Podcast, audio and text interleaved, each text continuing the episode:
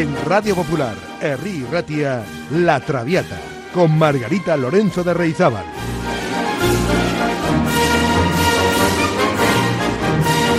Pasión por la lírica.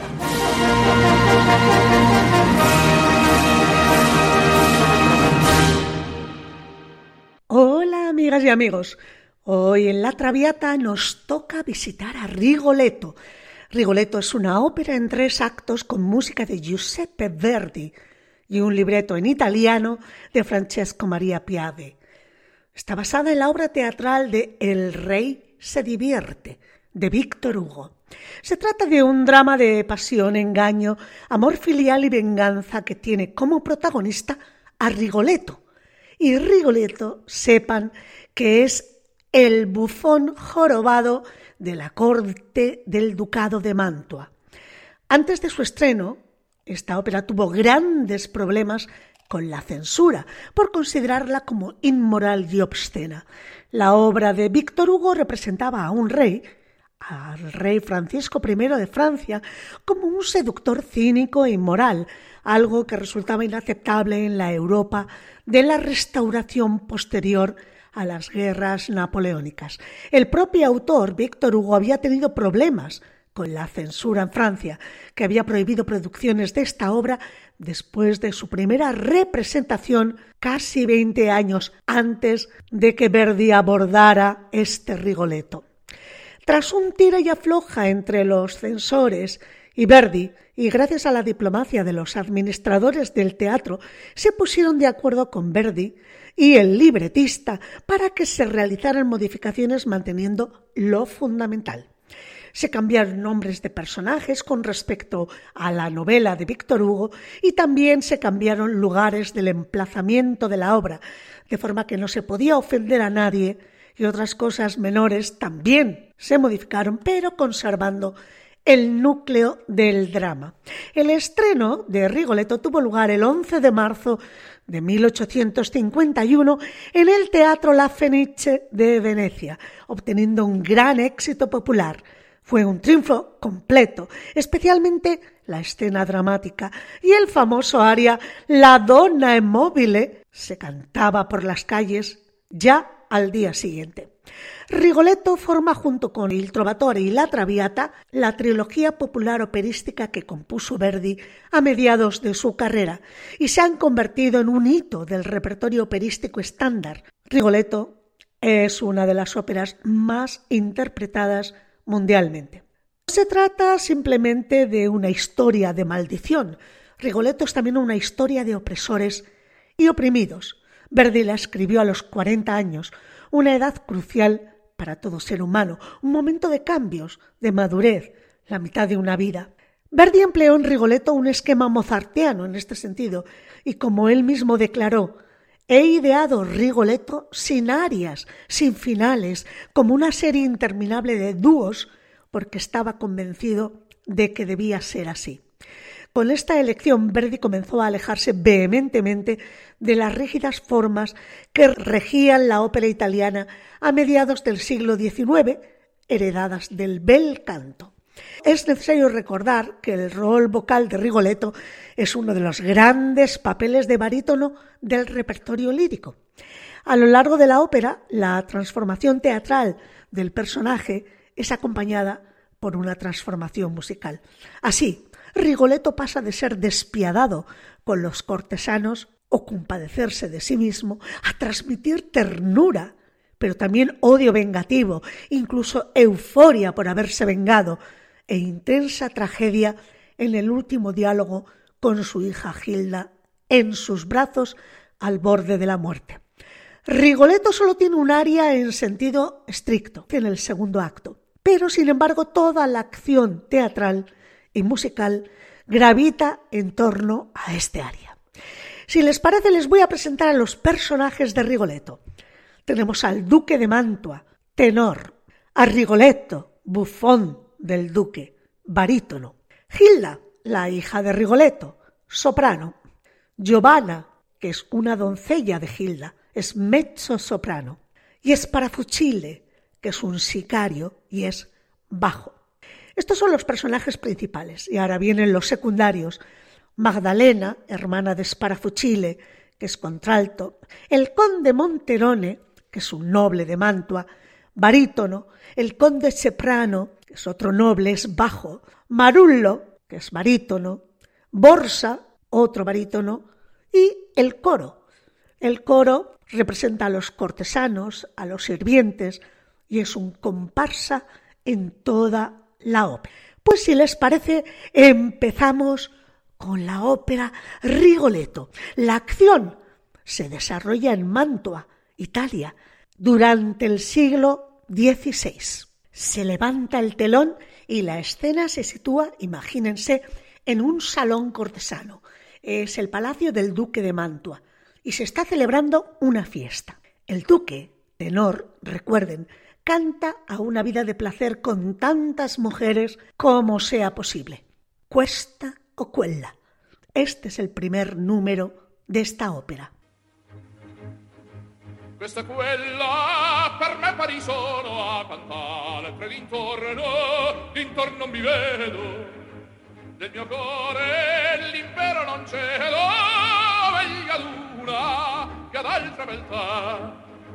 la pastora bellezza e Caldono di che il fato ne infiora la vita.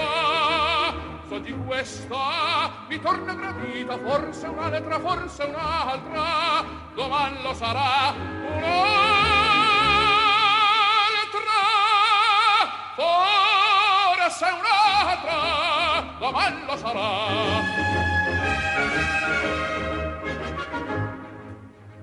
La costanza tiranna del cuore detestiamo quel morbo quel morbo crudele.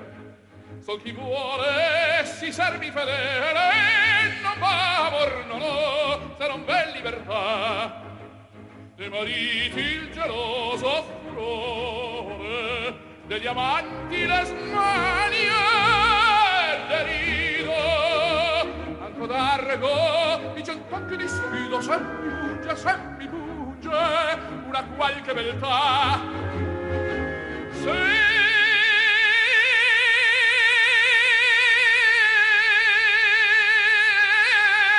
mi punge una qualche beltà.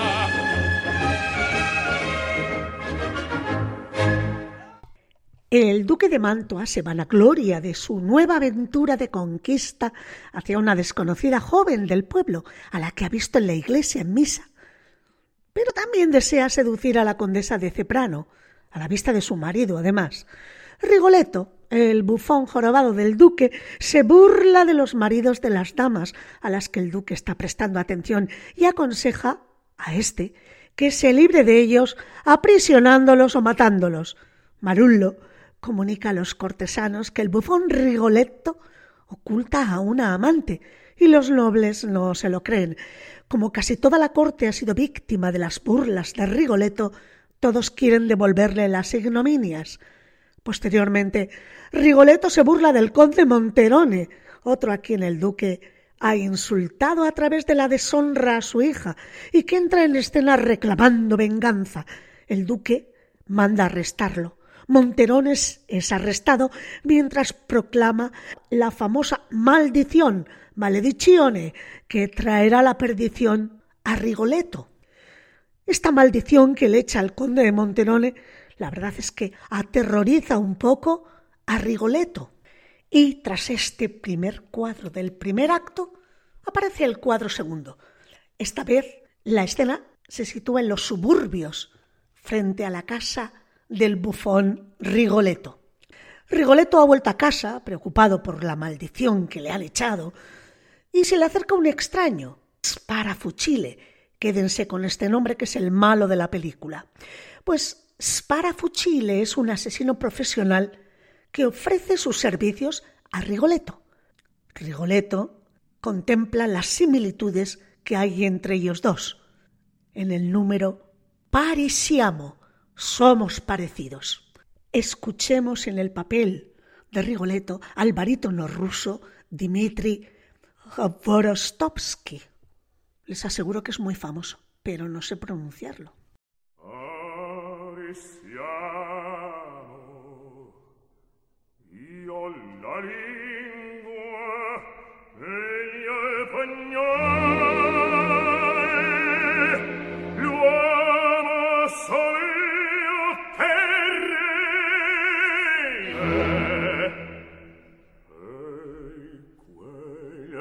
spegni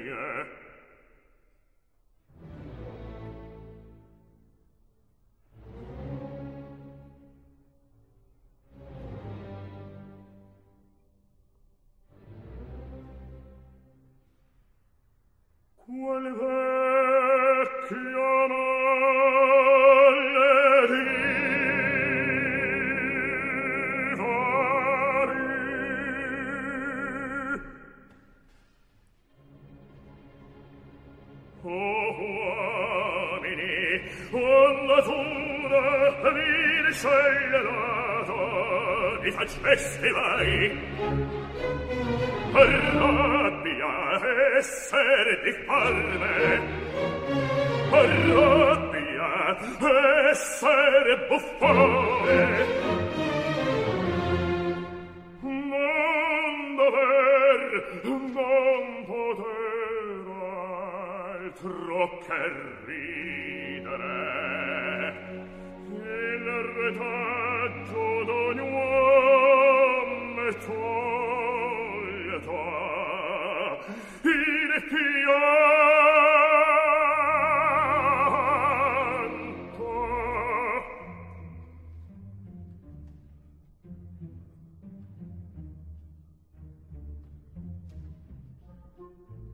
questo padrone mio giovin giocondo si possente bello sonne chi anda mi dice fa chi arrida buffone forzarmi de gioiarla oh donna e poi chiare scarnitore quando morder vi ho gioia sei tua sole per casa vostra esor.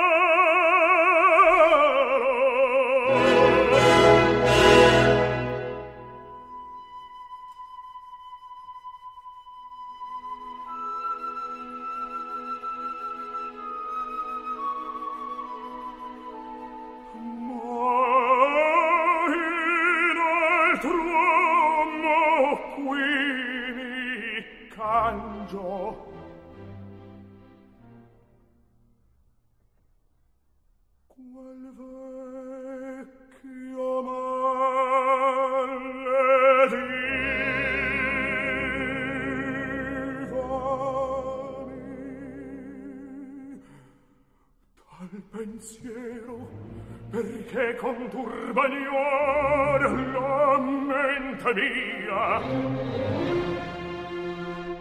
mi coglierà sventura e fallir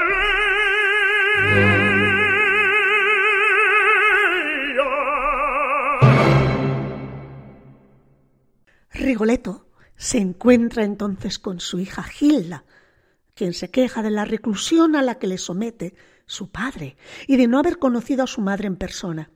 Rigoletto se emociona al rememorar a su esposa difunta y deja a su hija en su casa, recordándole que no debe salir nunca.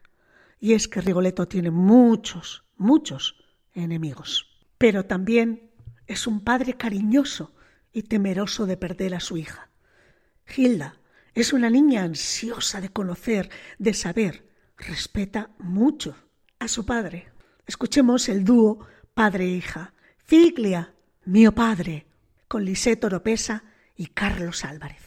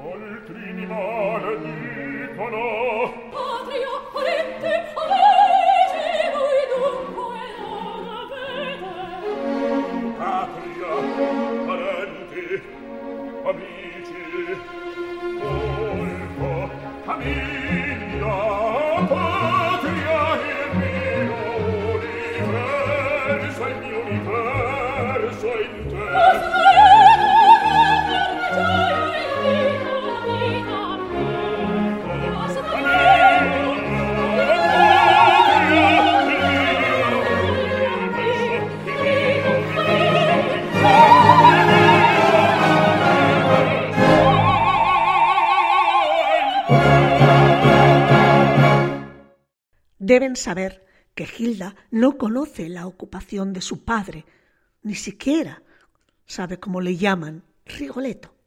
La verdad es que Gilda solamente sale a misa y acompañada de su doncella Giovanna.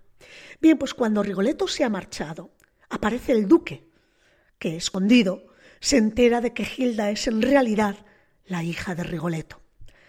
Gilda se siente culpable por no haberle dicho a su padre nada del joven al que ha conocido la iglesia, que ella cree que amará todavía más si fuera un estudiante y pobre. Pues tras sobornar a Giovanna, la doncella, el duque logra entrar en el jardín de la casa de Rigoletto y le declara su amor a Gilda. El duque miente a Gilda sobre su identidad diciendo que es un estudiante. No sé si se dan cuenta, pero esta Gilda es la joven de la que se ha quedado prendado el duque en misa. Y aquí canta El sol del ánima, el amor es el sol del alma, donde le declara su eterno amor. Vamos a escucharlo en las voces de Joan Sutherland y Luciano Pavarotti. El sol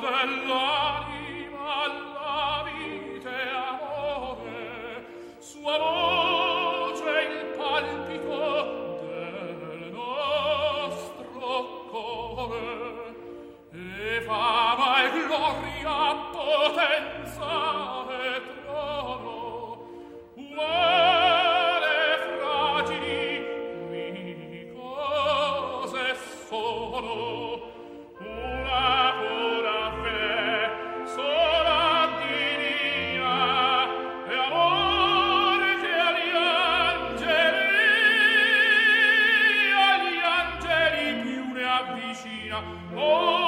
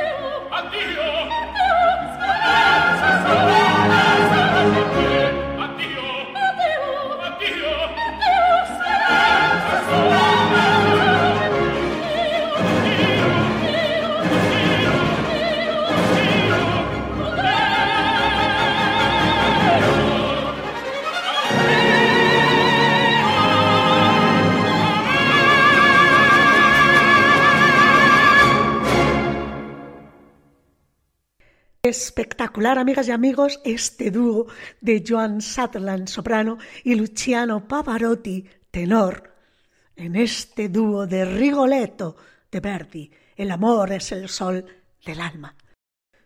Bueno, pues Gilda, al terminar este encuentro fugaz en el jardín, le pregunta al conde su nombre y el dubitativo se llama a sí mismo Gautier Maldé. Afuera se oyen las voces de Cheprano y Borsa que planean el rapto de la supuesta amante de Rigoletto, que ellos creen que es su amante, pero es Gilda. Gilda Teme que sea su padre de vuelta y le pille con el duque. Echa al duque después de intercambiar rápidamente votos de amor. Adiós, adiós.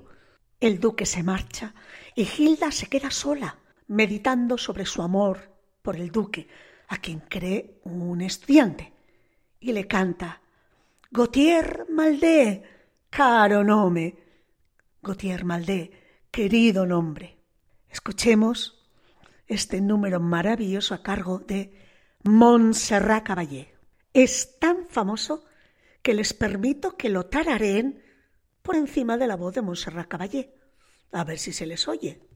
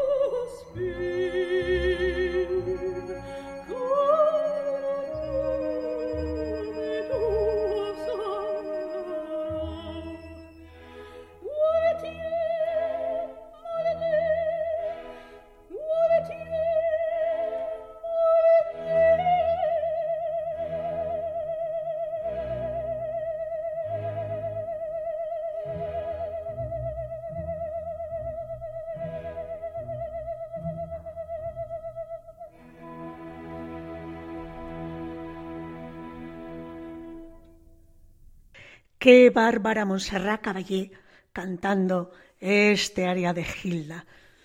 Caro nome. Bueno, pues en ese instante aparecen los cortesanos que buscando vengarse de Rigoletto han planeado raptar a Gilda, creyendo que era su amante en lugar de su hija. Rigoletto vuelve a casa y al encontrarse con ellos, estos le responden que en realidad querían raptar a la condesa de Ceprano, cuyo palacio estaba justo al lado.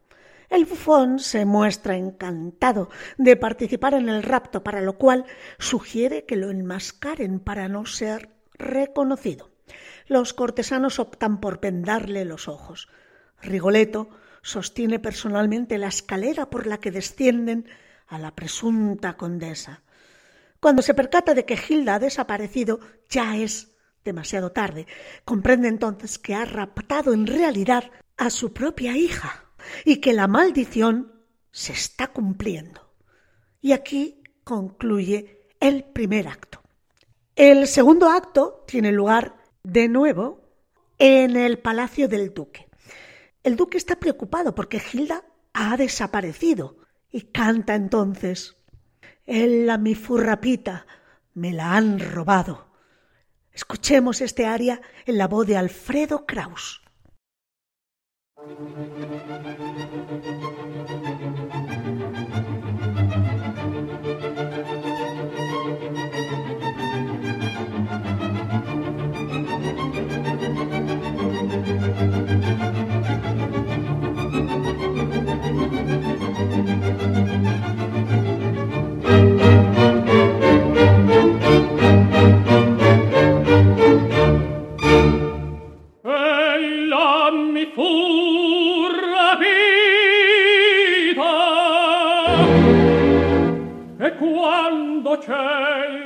ne brevi istanti prima che il mio presagio interno sull'arma ancora mi spingesse. Schiusera l'uscio e la magion deserta e dove ora sarà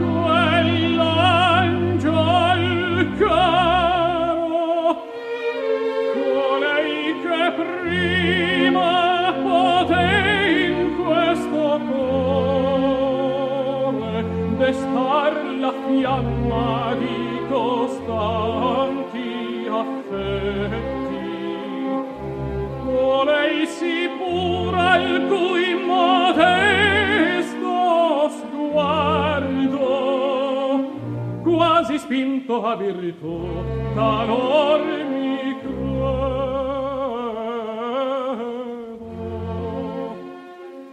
Ella mi fu rapita.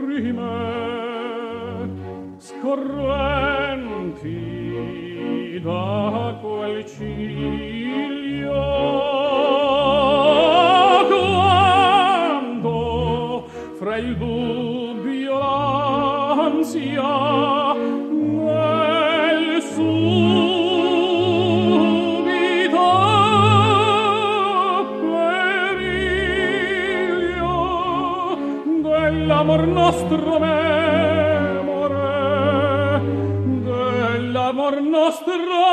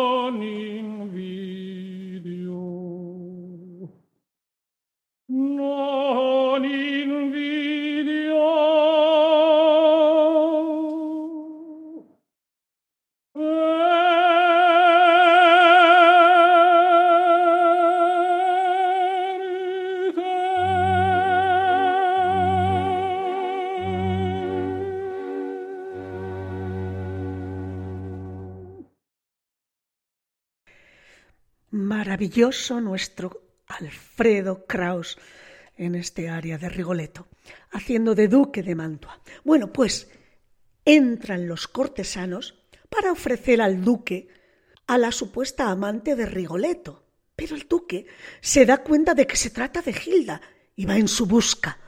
Canta entonces, posente amor mi que ama, el poderoso amor me llama. Escuchémoslo en la voz de Javier Camarena.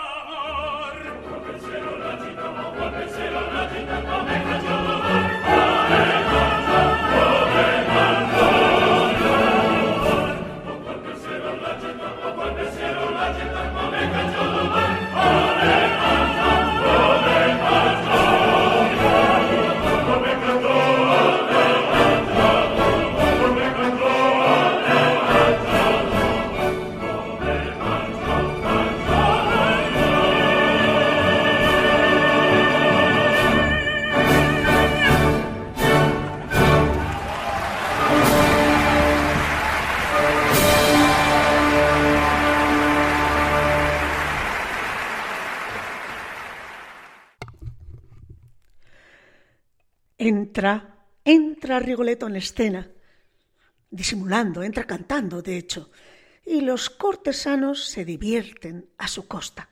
Rigoletto intenta descubrir dónde está Gilda, pretendiendo que no le importa. Lo que más teme es que haya caído en manos del duque. Finalmente, admite a los cortesanos que está buscando a su hija y les pide que se la devuelvan, pero estos se niegan. Los hombres golpean a Rigoletto después de intentar entrar en la habitación donde retienen a Gilda. Finalmente entra en escena Gilda, quien le ruega a su padre que despida a toda esa gente. Los hombres se marchan de la habitación y les dejan solos. Gilda entonces descubre a su padre lo que le viene pasando desde hace algún tiempo, que se ha enamorado de un joven a quien veía todos los domingos en la iglesia, que la ha cortejado diciéndole que era un pobre estudiante y que al ser raptada ha descubierto que en realidad se trataba del duque. Escuchemos a María Calas como Gilda en esta confesión a su padre.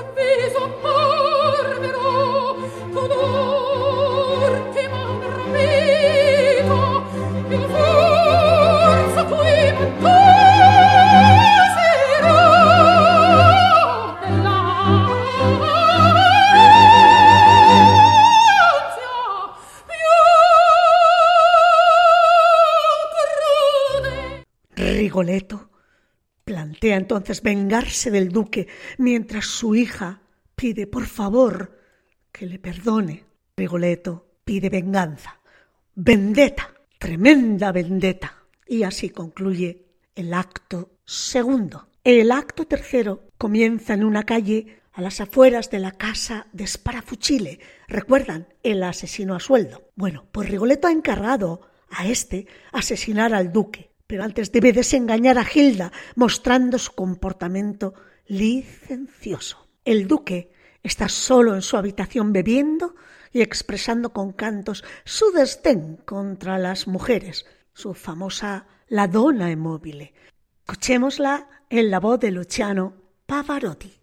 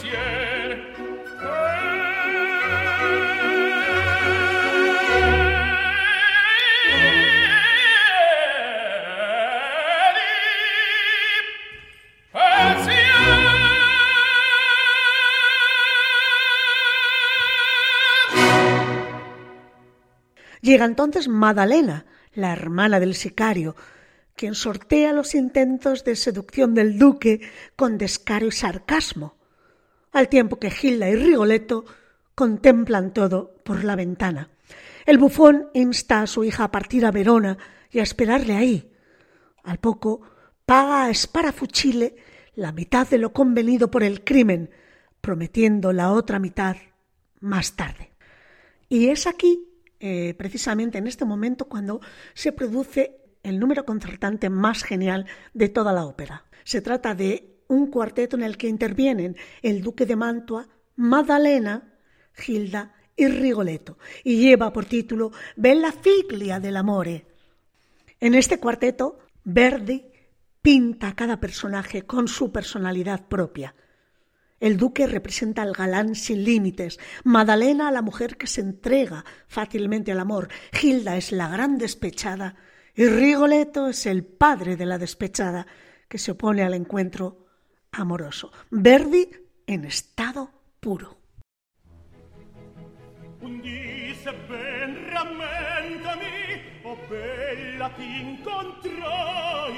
mi piacque di te chiedere e intesi che qui stai. Or sappi che da l'ora sol te quest'alma d'ora mio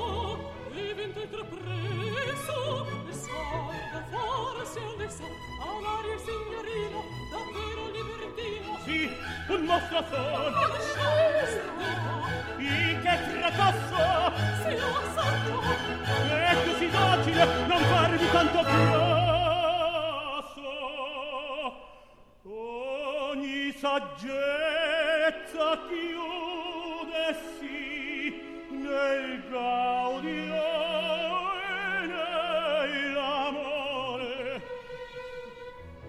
la bella mano candida scherzate voi signore. Non ho son brutta. abbracciami eh, d'amore ardente. Signor l'indifferente ti piace canzonare. Non ho ti può sposare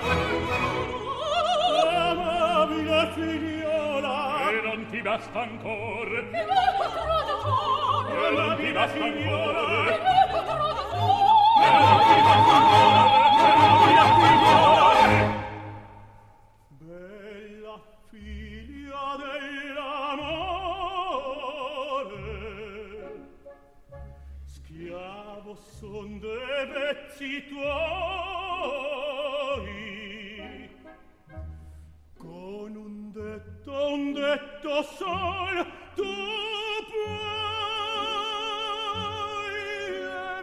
pene le mie pene consolar. Vieni e senti del mio coro il frequente palpitar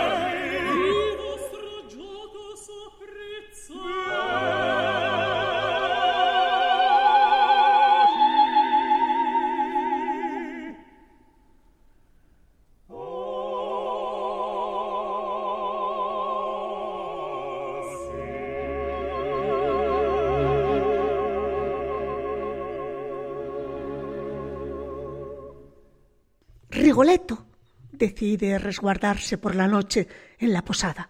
Madalena se percata de que comienza a enamorarse del duque y suplica a su hermano que no lo mate.